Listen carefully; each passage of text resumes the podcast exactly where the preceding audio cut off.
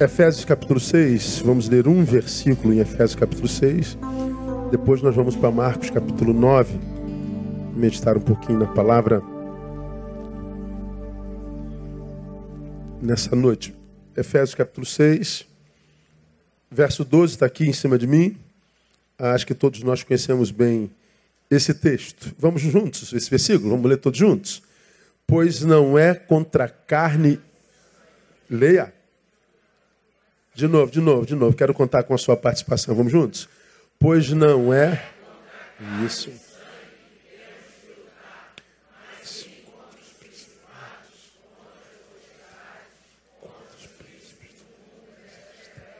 Contra as hostes espirituais A armadura de Deus, Efésios capítulo 6. Qualquer crente que tenha mais de um mês de evangelho já leu Efésios capítulo 6. Paulo diz que nós devemos tomar toda a armadura de Deus. E ele diz que a gente deve tomar toda a armadura de Deus para que a gente possa permanecer firme, pois não é contra carne e sangue que temos que lutar. Então ele fala de uma luta que é sobre-humana, supra-humana. Ele fala de forças que estão acima de nós, além de nós.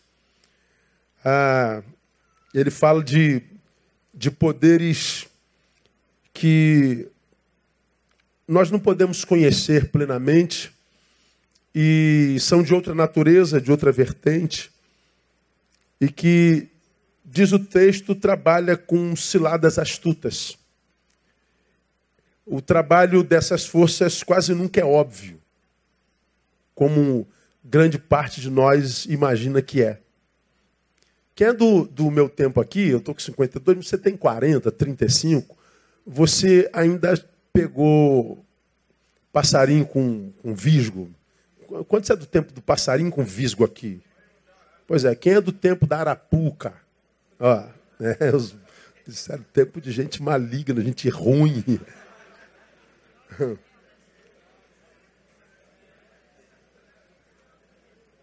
Botava arapuca lá no cantinho, às vezes feita com palito, né, cara? Botava o alpistezinho embaixo, um negocinho embaixo, uma varetinha. E o bichinho vinha pulando, todo humildezinho, tadinho. Crente que era o manjar dos céus, nada, era o capeta humano que estava querendo lançá-lo na gaiola e na gaiola ele ficava. Esses são os amores humanos. Você ama tanto passarinho que mantém o teu preso em gaiola. É sinistro, né, cara? Por que você tem passarinho? Porque eu amo passarinho, pastor. Então, mete na gaiola, ok? Eu respeito, mas não entendo. Não é? Deixa livre. Ah, esse texto diz que existem forças que trabalham com astutas ciladas. Se trabalha com astutas ciladas, é, a gente está diante de um inimigo que se adapta, se readapta às gerações. Ele não usa os mesmos métodos que usou com os meu, meus pais comigo e nem vai usar com os meus netos os mesmos métodos. Ele se adapta. Ele está acima do Cronos, ele está no outro tempo, então ele tem esse poder de adaptação, adaptativo. Né? Então fala de forças que são supra-humanas, foge à perspectiva natural. São poderes. E às vezes são, são, são forças e poderes que se manifestam é, a priori assim com a sua sutileza. São forças que trabalham assim com a sua é, imperceptibilidade. É, são forças quase impossíveis de serem notadas e às vezes são notadas, a gente nem imagina que seja uma cilada. Não pode ser uma coisa tão boazinha, tão bonitinha, não pode ser cilada. São, são coisas que trabalham assim com a sua disfarçatez, quase imperceptória, mas que está lá, são poderes incontestáveis. É disso que Paulo fala aqui, por isso que a gente tem que estar tá vestido de toda a armadura de Deus. Já fiz uma série sobre a armadura de Deus alguns anos atrás, um dia a gente volta a falar sobre isso. Ele fala desde o elmo, vai até a, a, a bota que, que, que nos, nos, vestes todo, armadura, espada, a cingir os lombos com a verdade. Ele pega um soldado romano e diz assim: a armadura é essa aqui, ó. Aí, quando você está com toda a armadura, não com parte dela, aí você então está preparado para suportar no dia mal, como quem diz, toda semana traz em si dia mal, todo dia tem maldade em si. Por isso que o Cristo diz, basta cada dia o seu mal. Então o mal está aí. Querer passar pela vida sem ser tocado por ele é bobagem. Então a gente tem que se preparar para ele. A armadura é isso. Agora ele fala que não só o dia tem mal, como o mal desse dia vem com forças imperceptíveis. Eu queria mostrar três para vocês hoje, assim, bem rapidinho, que a gente nem imagina que seja força contrária. Vamos a Marcos capítulo 9 agora, que eu vou mostrar para vocês isso na prática, na relação de Jesus com os seus discípulos. E que, quando Jesus as percebe, ele se manifesta, mas não se manifesta para livrar os apóstolos dessas forças, mas para adverti-los do fato de não terem percebido essa força. Ele se manifesta não para livrar, mas para exortar, para disciplinar, para bater. Porque se ele não se manifesta para divertir, se ele simplesmente se cala, essas forças que são acima de nós, mas que estão absolutamente em nós, são posturas que são é, absolutamente humanas, mas que podem ser um soprozinho dessas forças que trabalham imperceptivelmente. Vamos começar a partir do verso 17, Marcos 9, 17. Nós vamos ler do 14. Quando chegaram onde estavam os discípulos, viram ao redor deles uma grande multidão e alguns escribas a discutirem com eles. E logo toda a multidão, vendo a Jesus, ficou grandemente surpreendida, e correndo, todos para ele o saudavam. Perguntou ele aos escribas: O que é que discutis com eles? Respondeu-lhe um dentre a multidão: Mestre, eu te trouxe meu filho, que tem um espírito mudo. E este, onde quer que o apanha, convulsionam, de modo que ele espuma, range os dentes, vai definhando. E eu pedi aos teus discípulos que os expulsassem e não puderam. Ao que Jesus respondeu: Ó oh, geração incrédula, até quando estarei convosco? Até quando vos hei de suportar? Trazei-mo. Então lhe trouxeram, e quando ele viu a Jesus, o espírito imediatamente o convulsionou e o endemoniado, caindo por terra, revolvia-se espumando. Perguntou Jesus ao pai dele: Há quanto tempo sucede-lhe isto? Respondeu ele: Desde a infância. E muitas vezes o tem lançado no fogo e na água para o destruir. Mas se pode fazer alguma coisa, tem compaixão de nós e ajuda-nos. Ao que lhe disse Jesus: Se podes, tudo é possível ao que crê. Imediatamente o pai do menino clamou com lágrimas e disse: Creio ajuda a minha incredulidade? Jesus, vendo que a multidão correndo se aglomerava, repreendeu o espírito imundo, dizendo: Espírito mudo e surdo, eu te ordeno, sai dele e nunca mais entre nele. Ele, gritando e agitando muito, saiu e ficou o menino como morto, de modo que a maior parte dizia: Morreu. Mas Jesus, tomando pela mão, o ergueu e ele ficou em pé. E quando entrou em casa, seus discípulos lhe perguntaram à parte: por que não podemos nós expulsá-lo? Respondeu-lhes: Esta casta não sai de modo algum, salvo a força de oração e jejum. Então está aí o, o, primeiro texto. Você sabe que no outro evangelho diz que essa passagem aconteceu lá quando eles desceram no Monte da Transfiguração. Eles viram Elias e Moisés, a lei e a profecia.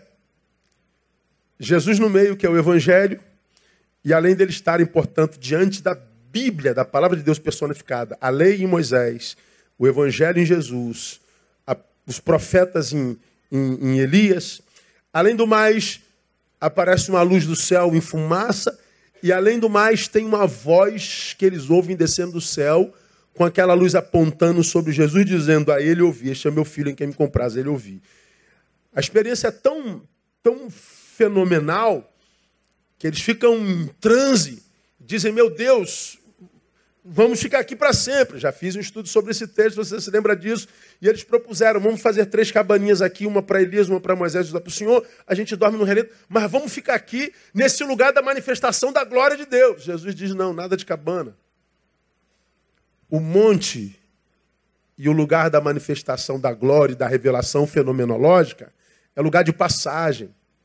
Isso aqui é lugar de experiência, mas o lugar de viver é lá embaixo, no dia a dia. Então vocês estão clamando pela glória do monte, pela fenomenologia da revelação, mas isso aqui é lugar de passagem, não é lugar de habitação nem de permanência. Experimentaram a glória, experimentamos, então desse pratica no dia a dia. Quando eles descem do monte, eles encontram com um pai com um moleque endemoniado. Eles descem, imagino, não só cheios da glória, mas cheios de si mesmo. Como quem diz, Imagina se esse demôniozinho soubesse de onde a gente está vindo. Imagina se ele soubesse quem é que nós vimos lá em cima. Imagina se esse demôniozinho soubesse que voz nós ouvimos. Imagina se esse demôniozinho soubesse que luz nós percebemos. Imagina se ele ia se manifestar na nossa frente. Você vê, tem crente que sobe ao monte hoje, não vê nada, já é soberbo. Já se acha mais crente que todo mundo ou não tem? Diz que crente que sobe monte não se acha mais crente de quem não sobe. Mesmo que na Bíblia diga que Jesus só subiu o monte porque ele não ficava sossegado entre nós, né? Ele tinha que subir onde não estava a multidão. Não é que o monte seja o lugar mais santo do que o teu banheiro. Mas tem quem queira acreditar nisso. Louvado seja Deus, Deus abençoe. Desde que você ore, irmão, é no monte em qualquer lugar. Se é no monte, você vai orar no monte. Mas não pense que você é mais crente ficar disso, não. Agora tu imagina, tu subir no monte, ver Moisés, Elias, Jesus, voz, luz, fumaça e tudo mais. Tá louco. O cara, ele tem experiência de glória, mas mais do que cheio de glória, eles descem cheios de si mesmos. Eles tentam expulsar o demônio, mas o demônio ri deles, zomba deles, não se submete a eles. Jesus desce depois, então o pai traz a Jesus e diz: Senhor, Quebra o galho aí, teus discípulos não puderam. Eles não tiveram fé suficiente. Eles não tiveram fé necessária para.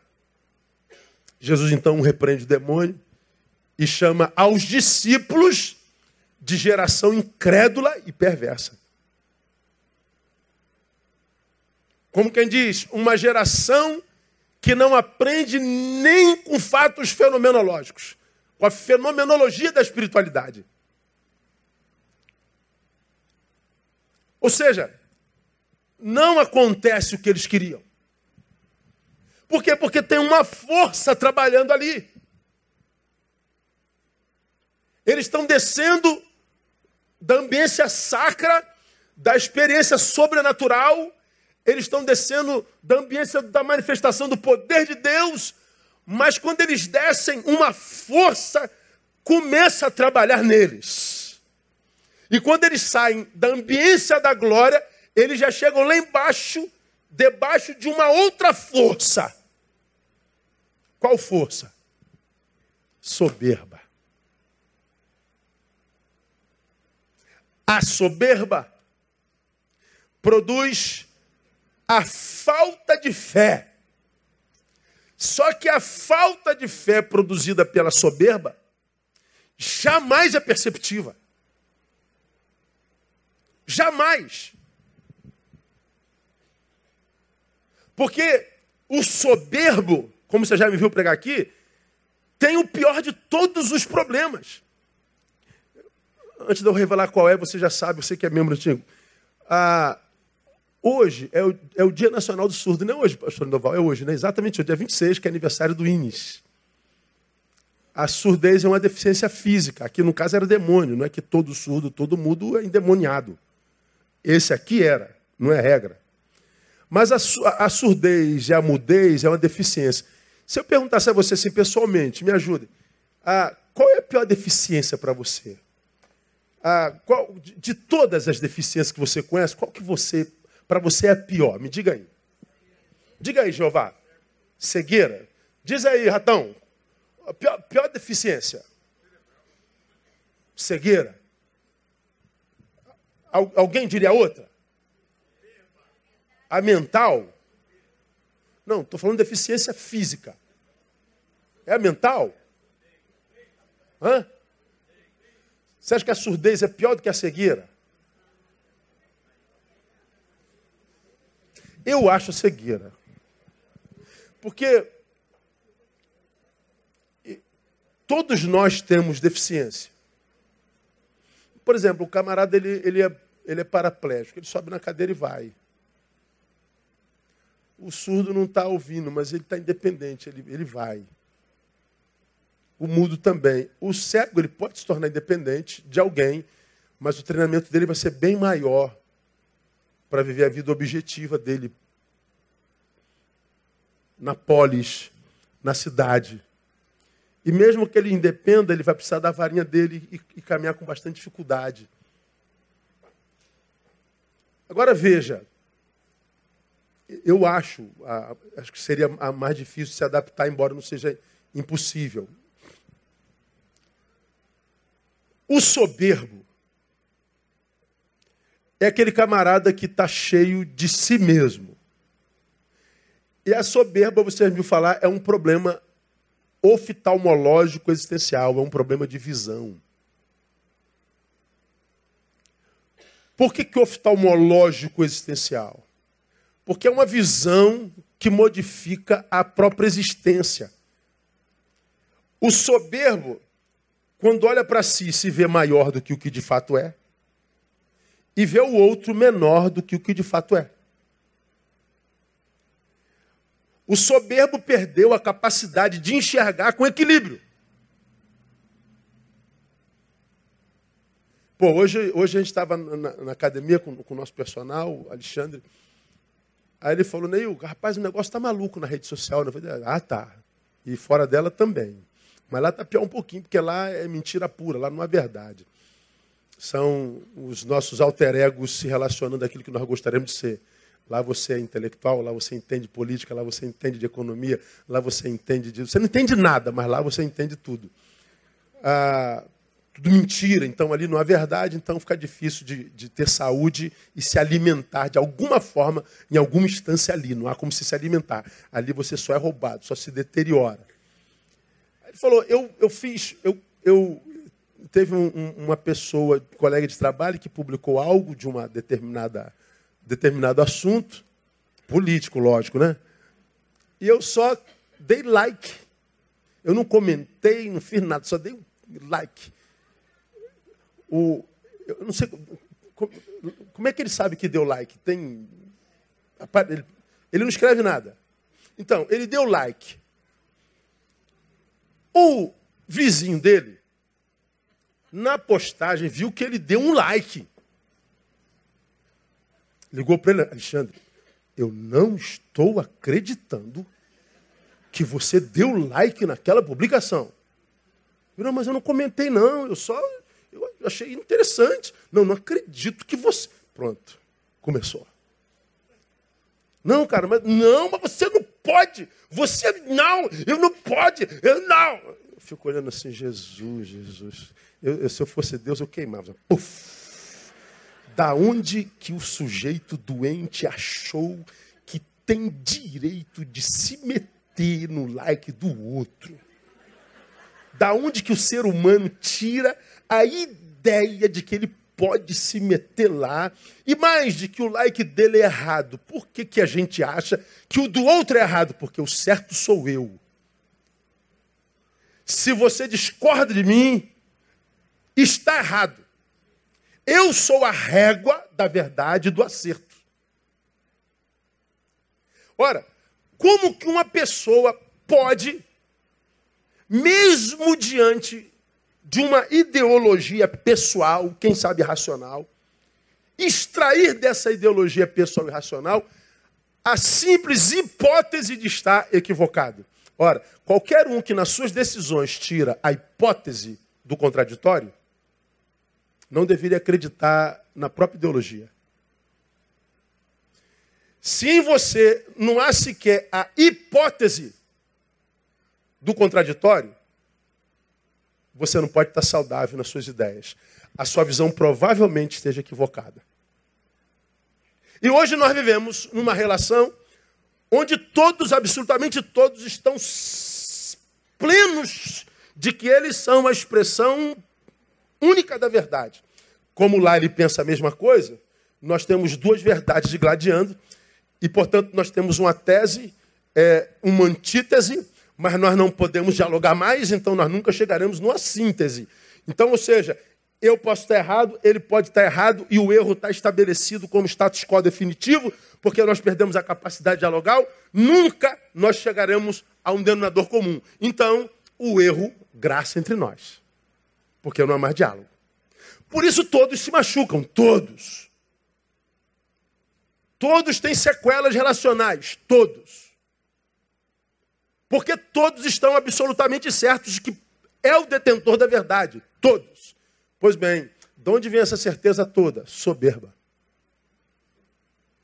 Essa soberba é como o sujeito se enxerga, ele não é passivo de equívoco, o equívoco a ele não é uma possibilidade, o engano a ele não é uma possibilidade, como também o soberbo olha para outro e diz: é impossível que haja possibilidade de alguma coisa de valor nele. Ou seja, o de cá pensa a mesma coisa. Eles estão se olhando no espelho, mas se veem diferente.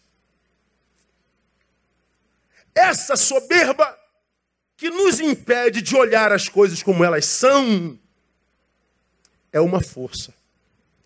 Essa força nos vitimiza com um poder maior que é a impossibilidade de viver a fé como o Evangelho ensina.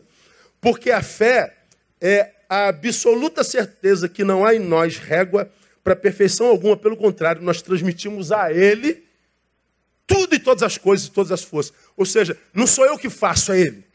Não, não, não sou eu que consigo, é na força dele. Não sou eu que sei, é a sabedoria que Ele me deu. Não é a minha capacidade, a minha capacidade vem do alto. Ou seja, toda a glória é Ele. Tudo que bate em mim sobe. Tudo que vem como mérito dele, eu transfiro. O soberbo não consegue fazer isso. Ora, se eu não consigo fazer isso, eu bato no peito e digo, sou eu, eu afasto Deus de mim. Ainda que eu tenha, no momento anterior, descido de uma experiência sobrenatural e única com Ele, eu chego aqui embaixo já soberbo e no dia a dia, embora eu seja o tal, vou viver absolutamente humilhado. Eu nunca vi um tempo onde tantas pessoas têm tantas certezas e eu nunca vi tanta gente com tanta certeza, vivendo tão desgraçadamente. Eu nunca vi tanto sábio vivendo vida miserável. Eu nunca vi tanta gente que sabe de teologia, de filosofia, de psicologia, de economia, de política, de eclesiologia, de tudo que é gias do mundo, dias do mundo, e eu nunca vi uma população tão suicida, tão deprimida, tão tomada por transtorno do pânico, tão violenta, tão corrupta, tão infeliz, tão, tão, tão, tão. Ou seja, o, o, a visão que eu tenho de mim, tenho de mim porque estou no alto da rede, mas quando eu desço para a minha realidade, o que sobra é um demôniozinho me envergonhando. O que sobra é um dia a dia humilhante. O que sobra é o, é o antagonismo daquilo que eu sou no coletivo. Pois é, tem a ver com a minha gotinha, tem a ver com escolha. Você precisa escolher se você é esse que sabe de tudo. Ou se você tem coragem de dizer, cara, eu não vou me meter nisso porque eu não tenho conhecimento de causa.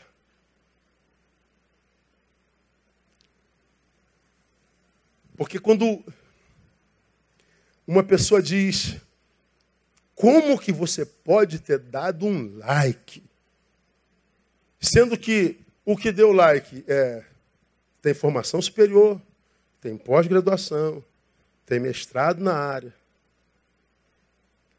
E a gente, porque se enxerga equivocadamente, se vê maior do que todo mundo e vê todo mundo menor do que a gente. Pois bem, é um problema oftalmológico existencial, é uma doença do olhar. Para mim, nós estamos de posse da pior deficiência espiritual que um homem de Deus pode ter: cegueira de visão, cegueira de diagnóstico. Essa cegueira é uma força, porque ela produz a ausência do fruto da fé. Os discípulos não conseguiram curar o menino. E os discípulos estiveram lá naquele monte e viveram aquilo que nós sabemos. E quando a gente experimenta aquilo e aquilo não se traduz em vida praticada, o mesmo Jesus que veio de lá, ao invés de sentir orgulho da gente e nos abençoar ainda mais, porque nós fizemos valer a pena a experiência, o lugar da passagem reverberou, a experiência do lugar de passagem reverberou no dia a dia, então ele vai me dar novas experiências. Ele desce e diz: geração incrédula e perversa, até quando eu vou ter que suportar a presença de vocês? A pergunta, essa foi a pergunta que foi feita lá no gabinete. O que, que Deus pensa sobre nossa presença nele? Você já me viu pregar aqui algumas vezes. Ah, e não foi diferente, de novo. Na semana passada eu ministrei para mil pastores em BH e na sexta para 700, 800 em Vitória. Então eu falei uns dois mil pastores em Congresso Nacional na semana passada. Nos dois congressos, a, a pergunta sempre vem, né? A gente está no louvor, na adoração, e o, o, o, o, ministrador lá, o ministro, sempre pergunta: quantos têm prazer em estar na presença de Deus? Essa pergunta é, é, é fatal. Todo lugar tem. O povo está na adoração, está tá pulando, tá. Quantos tem prazer? Todo, todo mundo tem prazer em estar presente de Deus. Todo mundo tem prazer em estar presente de Deus. Ok. Pergunta boba. A pergunta é: Deus tem prazer em estar na nossa presença?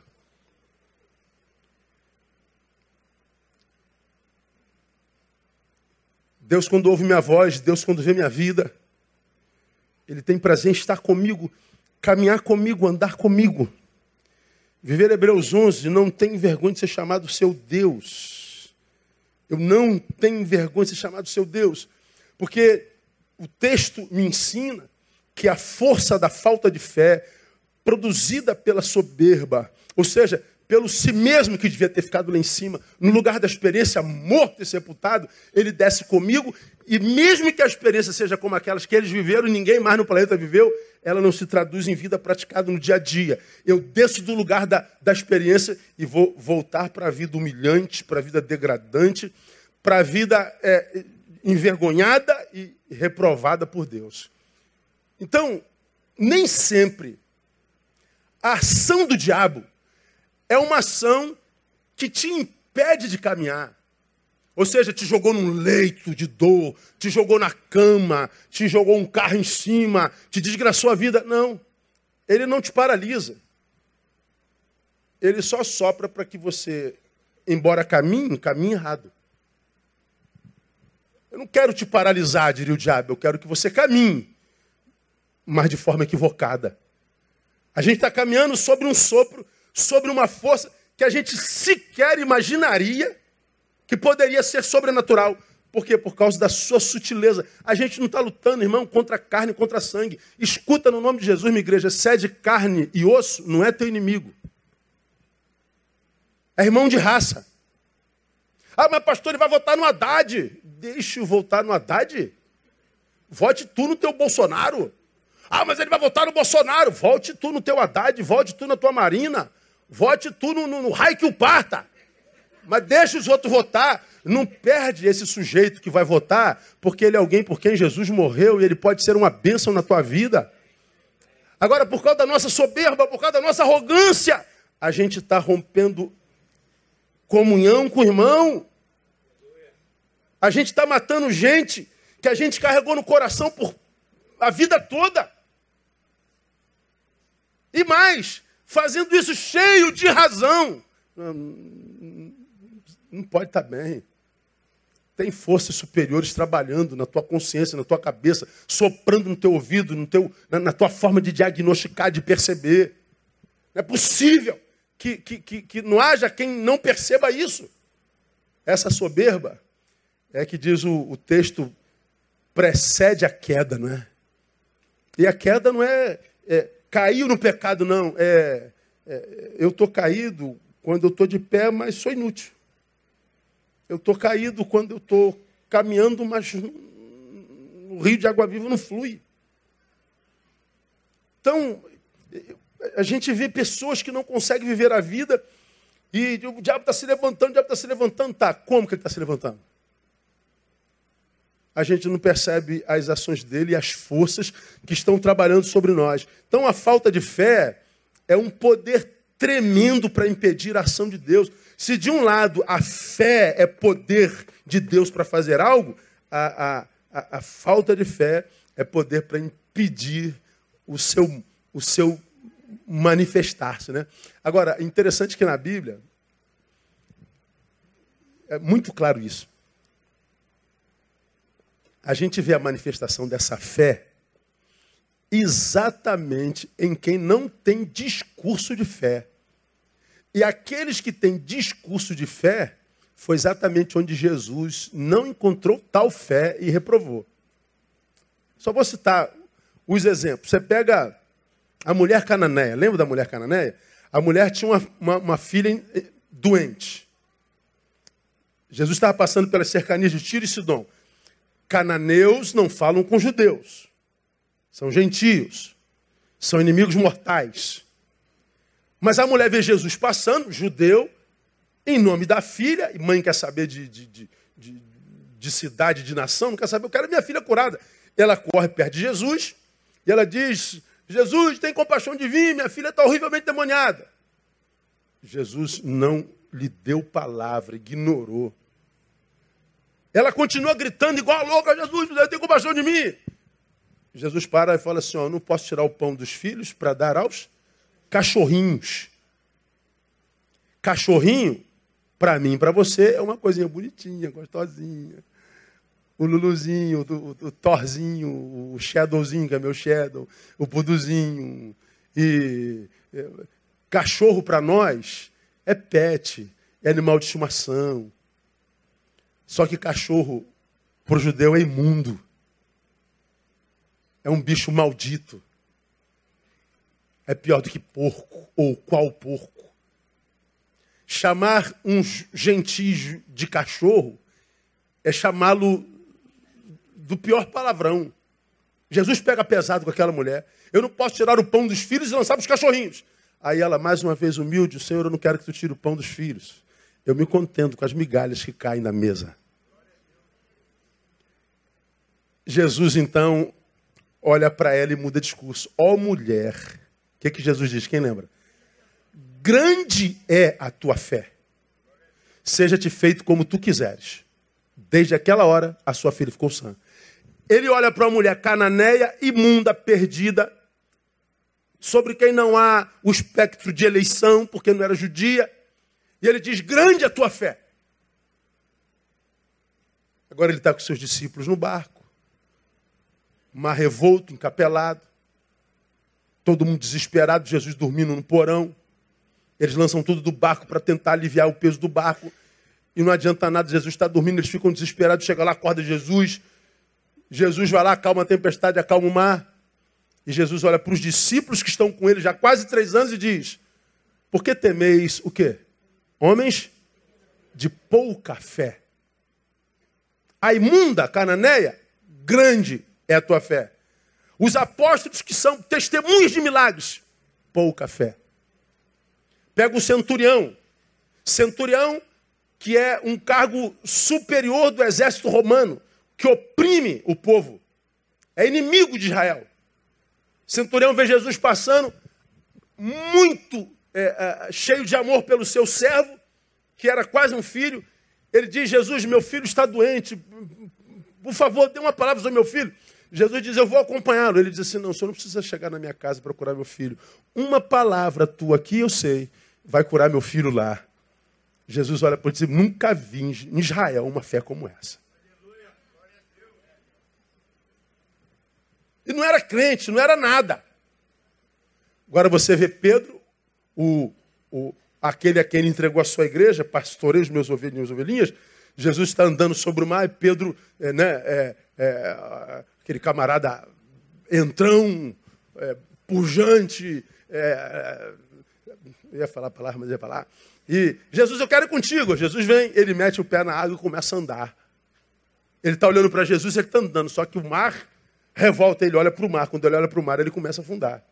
Jesus o tira e diz: Por que temeis? Pouca fé de novo. Então veja, ah, no Evangelho, a fé não tem a ver com religião e nem com aproximação de Jesus. Porque os que ele chamou de muita fé não andavam perto dele, mas criam. E os que estavam perto, embora perto, sempre capengaram na fé. Sempre. Sempre capengaram na fé. Tu pega os amigos do paralítico que levou o cara na, na cama, quatro amigos. Chegam naquela casa, a casa está lotada. Meu Deus, a gente tem que botar esse cara na presença de Jesus. Eles subiram por onde? Pelo telhado. Quatro camaradas levando uma cama com um paralítico na cama. Eles descem pelo telhado e botam lá embaixo. E Jesus cura. Cura por quê? Por causa da fé dos amigos, que não eram da igreja. Então a fé do Cristo é uma fé que não se manifesta só em montes, não é só fenomenológica e nem de lugar de passagem. É uma fé que materializa no dia a dia. Ou seja, possibilita uma vida que vale a pena ser vivida. Se essa vida não é possibilitada por essa fé, a tua fé é fé de monte, tua fé é domingueira, tua fé não se manifesta na qualidade de vida, porque quem sabe há muito de você em você, a soberba. Se acha demais. E é um tempo onde todo mundo se acha de tudo. Um dia me, me, me, tivemos uma, uma reunião da Transparência Internacional, aí reuniram alguns líderes influentes do Rio de Janeiro do Brasil, me chamaram para ir na, na, na reunião da, da, da Transparência Internacional. Aí, quando me convidaram, eu falei assim, para falar sobre o quê? Aí, sobre, sobre, corrupção no Brasil, no mundo tal. E descobriram que a religião ainda tem muito poder, e chamaram alguns líderes influentes e tal. Me deram um tema e me pediram para falar sobre algo. Eu falei assim, olha, eu não tenho competência para falar sobre isso aqui.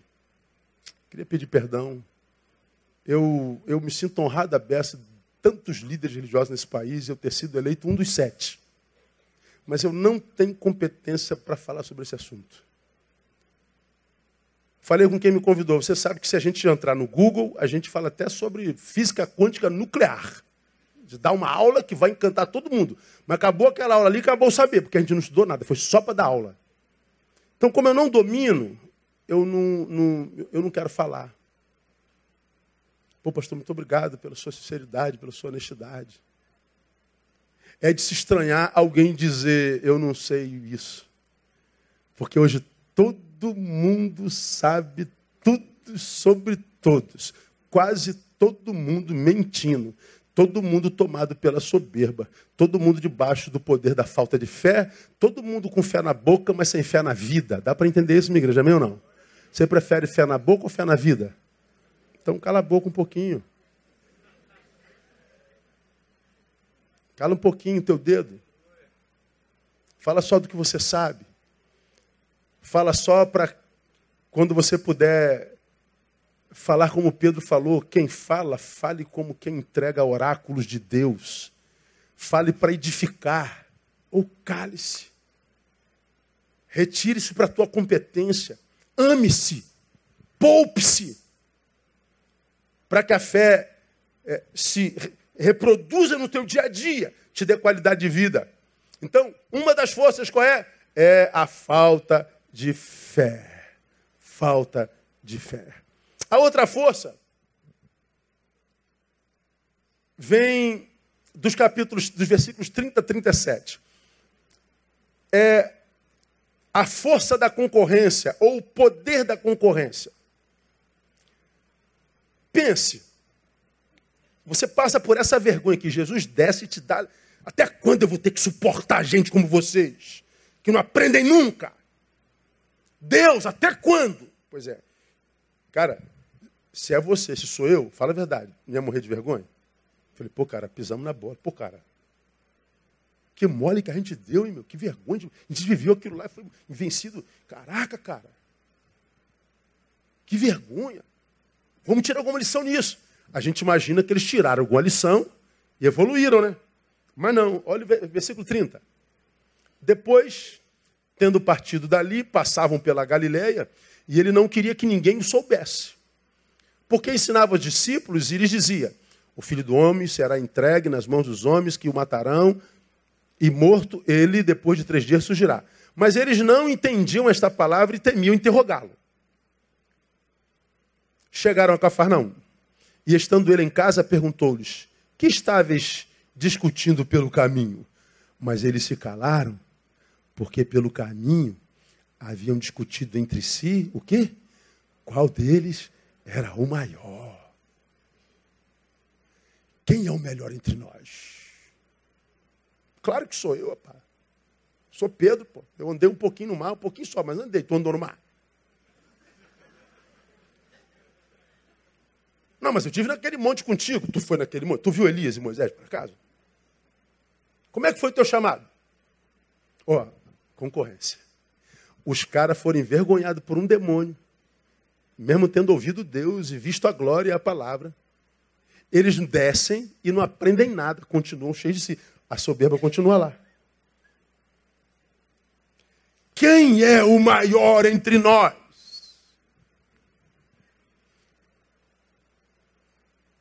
Trinta e cinco. Ele sentando chamou os doze e lhes disse: Se alguém quiser ser o primeiro, será o último de todos e o servo de todos. Então tomou uma criança, pô-la no meio deles e abraçando-a disse: Qualquer que em meu nome receber uma dessas crianças, a mim me recebe, e qualquer que me recebe a mim, recebe não a mim, mas aquele que me enviou. É a força da concorrência. Essa força está em todo o evangelho. A gente vê apóstolos disputando com apóstolos. Você vê Barnabé e, Pedro brigando, Paulo e Pedro brigando, Barnabé e Marcos separando. Você vê briga de igreja com igreja. Na igreja você vê ministério contra ministério. Você vê pastor contra pastor. Nas redes sociais, então, os crentes estão se engalfiando Todo mundo se matando, todo mundo cheio de verdade. Ninguém briga igual crente nas redes. Concorrência. Todo mundo quer prevalecer. Agora, após o episódio, ao invés dos discípulos estarem vermelhos de vergonha, eles discutem quem é o maior reino dos céus. Esse poder, irmão, ele, ele está enraizado dentro de cada um de nós. Assim, assim nas entranhas, disfarçado, velado também, perceptivo e ele é destruidor, ele é a raiz de toda inveja. Ele é a raiz de toda ansiedade, ele é a raiz de toda frustração. Todo mundo que perde mais do que a dor da derrota é carcomido pela perplexidade de ter perdido, porque ele nunca imaginou que a derrota seria uma possibilidade. Por quê? Porque ele vem em vitória durante muito tempo. Preguei sobre isso, citando Elias, que faz o fogo descer do céu, que consome o holocausto, bebe a água que estava no entorno. Ele destroniza do coração do povo. Baal e Azera mata 850 profetas e foge com a ameaça de uma mulher. Ele chega na, na, na caverna, pede para si a morte. Já basta, meu Deus, porque eu não sou melhor do que meus pais. Tira a minha vida. Aí eu preguei naquele sermão. Quem te falou, Elias, que você um dia foi melhor do que seus pais? Quem te disse, Elis, que você é melhor do que seus pais?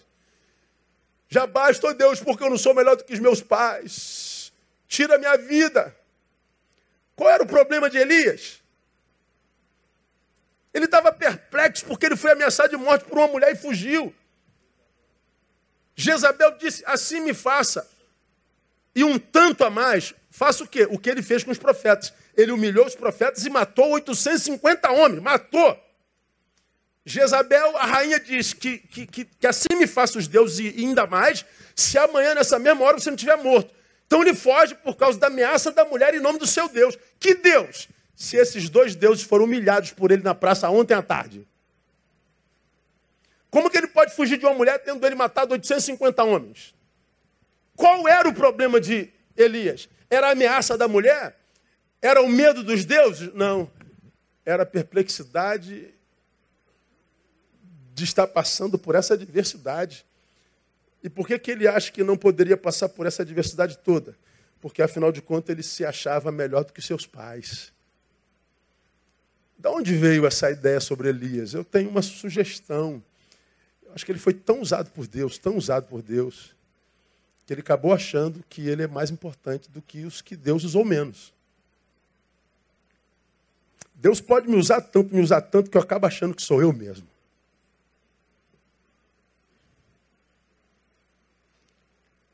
Aí você está diante de gente a quem Deus usa, mas não na mesma proporção, e você diz, ele não te usa tanto quanto a mim, porque eu sou melhor do que você.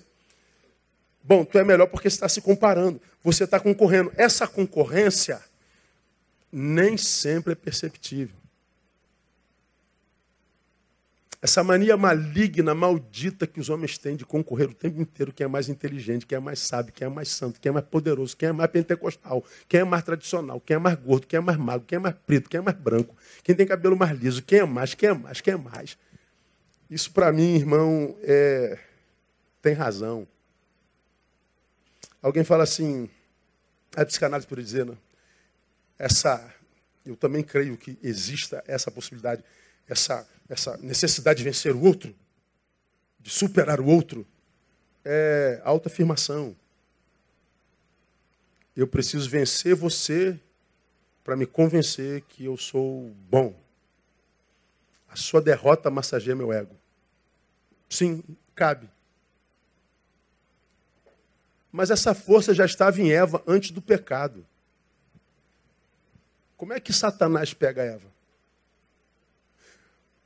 Você sabe por que, que Deus disse que você não pode comer daquele fruto, irmã? Sabe, Eva? Não, ele disse, se eu comer, eu morro. Nada. Nada, boba, morre nada. É que Deus sabe, se você comer, você fica igual a ele. Sabendo todas as coisas. O que Deus está com medo é de concorrência.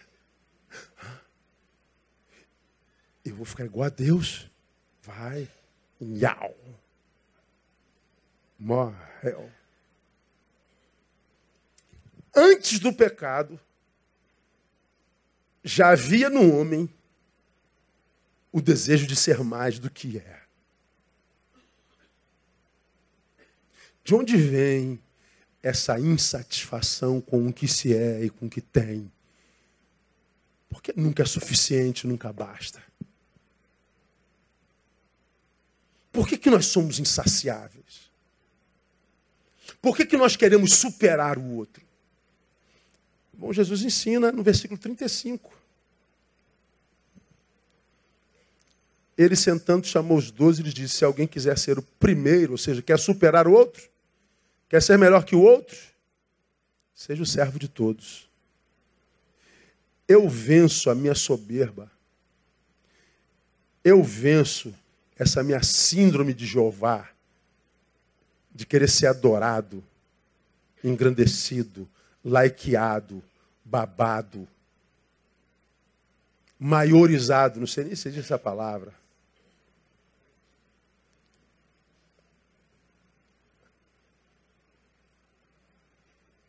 Porque eu não estou servindo a ninguém. A única forma de Jesus de eu me livrar desse ser em mim insaciável é servindo.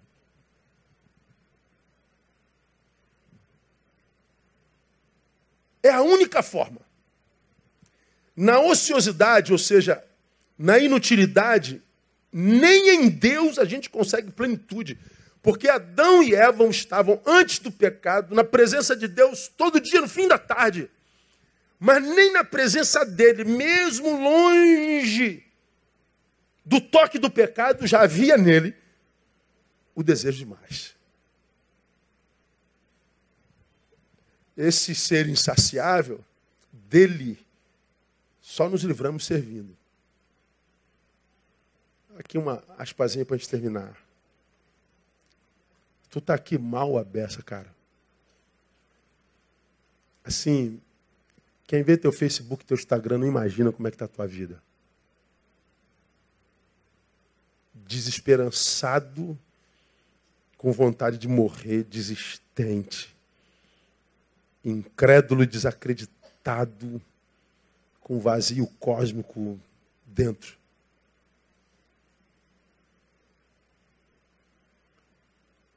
Diga para você, onde está o serviço na tua vida? A utilidade.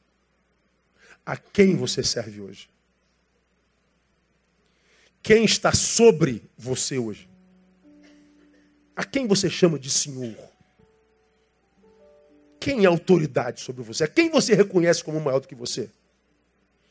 Quase sempre os que ficam pelo caminho têm problema de ver gente maior do que si mesmo.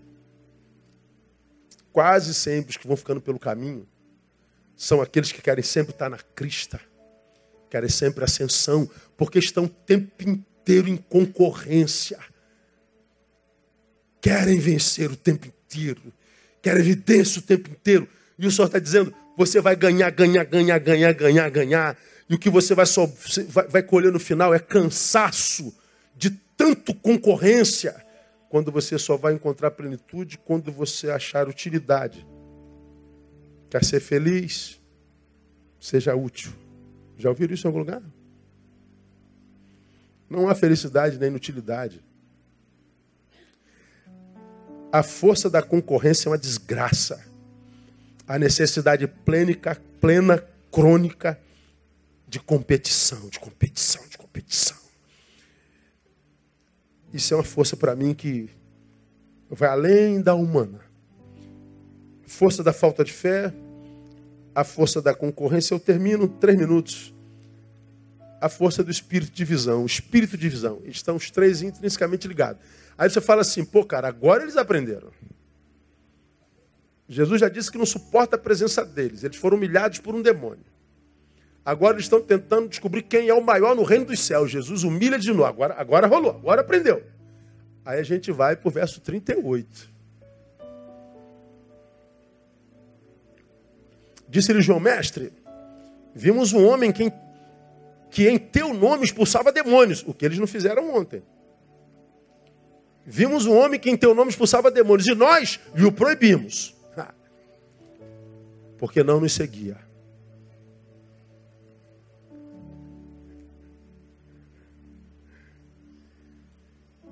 Ué, mas ele não expulsou um demônio? Expulsou. Não foi meu nome? Foi. Ontem você não tentou expulsar um demônio? Tentei. Não foi meu nome? Foi. Por que você não conseguiu? Ah, é. Hum. É. Bem. Ah. Pois é. Mas o que estava expulsando o demônio não andava com eles. Ou seja, se não está comigo, não pode ser de Deus. Se não pensa igual a mim, se não canta igual a mim, se não vota igual a mim, se não se veste igual a mim, se não crê igual a mim, não pode ser de Deus. Tem religioso que é assim, não? Pergunta quem está do seu lado. Tu é assim, irmão? Fala a verdade, irmão. Fala a verdade, irmão. Tu é chato assim, cara? Fala a verdade. Tu é esse mala.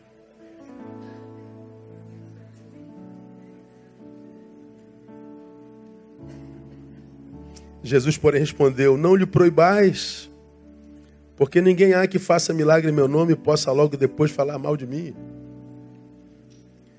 Pois quem não é contra nós é por nós. Porquanto, qualquer que vos der a beber um copo de água em meu nome, porque sois de Cristo, em verdade vos digo que de modo algum perderá sua recompensa. Então ele está dizendo, cara, se não é contra nós, é por nós. Deixa o menino expulsar demônio, deixa. Deixa ele fazer o que você não consegue fazer. E não sofre porque ele é melhor do que você, não. Não sofre com o sucesso dele, não. Não sofre com o sorriso dele, não. Não sofre com a alegria dele, não. Deixa ele viver a vida dele. Ainda mais se ele está usando o mesmo nome, o nome de Jesus. Esse versículo revela, antes de tudo, a incapacidade humana de tolerar o diferente. Se é diferente, é concorrente, eliminemo-lo. Quando, na verdade, irmãos, se é de carne e osso, não é nosso inimigo. Às vezes o que tu procuras ou pedes a Deus, Deus já liberou. Mas você é do PT, ele deu para um cara que vota no Bolsonaro, já era. Perdeu. Ou que você está pedindo a Deus, Deus já liberou, mas você é, é Bolsonaro, caiu na casa de um cara do PT. Não, se está na casa de PT, eu morro de fome. Então tu vai morrer mesmo vai ficar aí nessa M mesmo, nessa mediocridade. Porque a Bíblia diz que a graça de Jesus é multiforme. Você já aprendeu sobre isso aqui? Por que, que a graça é multiforme? Porque multiformes são as formas de ser, multiforme são as formas das pessoas que adoram ao rei. A graça dele é graça para todo mundo. Então pode ter certeza, flamenguista, você vai chegar no céu, vai ter um cara lá com a camisa do Vasco, você vai ter que aprender a lidar com ele. Tu vai chegar lá em cima, irmão, com a pistola na mão, vai ter um cara com a bandeira do PT no peito. Então vou matá-lo, pastor. Não vai não, vai não, vai chamar de irmão. O céu vai ser um lugar assim de frustração para muita gente. É aquele espírito de Jonas, de Deus. Se vai ter ninivita no céu, eu abro mão do céu. Ou eles ou eu. Então é eles, filho. É eles. São eles. Então, meu irmão, ah, essas forças atrapalham em muito a vida do cristão e da igreja de Deus. Guarda no teu coração essa palavra, principalmente você que não vai bem, cuja fé que tem não reverbera no dia a dia. A falta de fé é um poder tão grande quanto a fé, e a falta de fé é imperceptível, porque quem a vive quase sempre tem soberba em si, e soberbo não enxerga bem. Cuidado com a falta de fé soberba. Cuidado com esse espírito de concorrência. Ele te impede de chegar à plenitude. Cuidado com esse espírito de divisão. De achar que você é o dono da verdade, quem não é da verdade é inimigo, você tem que eliminar. Não, Deus é Deus de todos nós. Que bom que Deus não é, é Deus só da nossa religião. Se fosse só da nossa religião, a gente está perdido. A nossa religião está ruim pra caramba. E a Bíblia diz que a única forma de vencer essas forças que atrapalham muito a nossa vida ah, é com jejum e oração, né? O que é jejum? É só abrir mão de comer pão? Não é abrir mão de comer pão se você acha que isso é necessário, mas pegar o pão que não comeu e compartilhar. Porque se o pão que você não comeu você jogar fora, teu jejum não serve para nada. E segundo o texto, o jejum que ele quer mesmo é o jejum de si mesmo. É o jejum que te faz se enxergar maior do que o que você é. É o jejum que te faz soberbo. O jejum que ele quer aqui é o jejum de si mesmo. É o jejum que te capacita para dizer: vivo não mais eu, mas Cristo vive em mim. E a vida que eu vivo agora na carne, vivo para a glória daquele que me salvou. Oração não é o poder para expulsar na marra o demônio. Não. A oração, você já aprendeu aquilo que transforma meu encontro com Cristo em, em, em relacionamento. Então, quando ele fala jejum e oração, não fala só de abster-se da prática do comer e beber, mas abster-se se você acha necessário compartilhar o que não comeu. E a oração é o que te faz um ser que se relaciona. E não um ser que usa a oração só para extrair alguma coisa dele.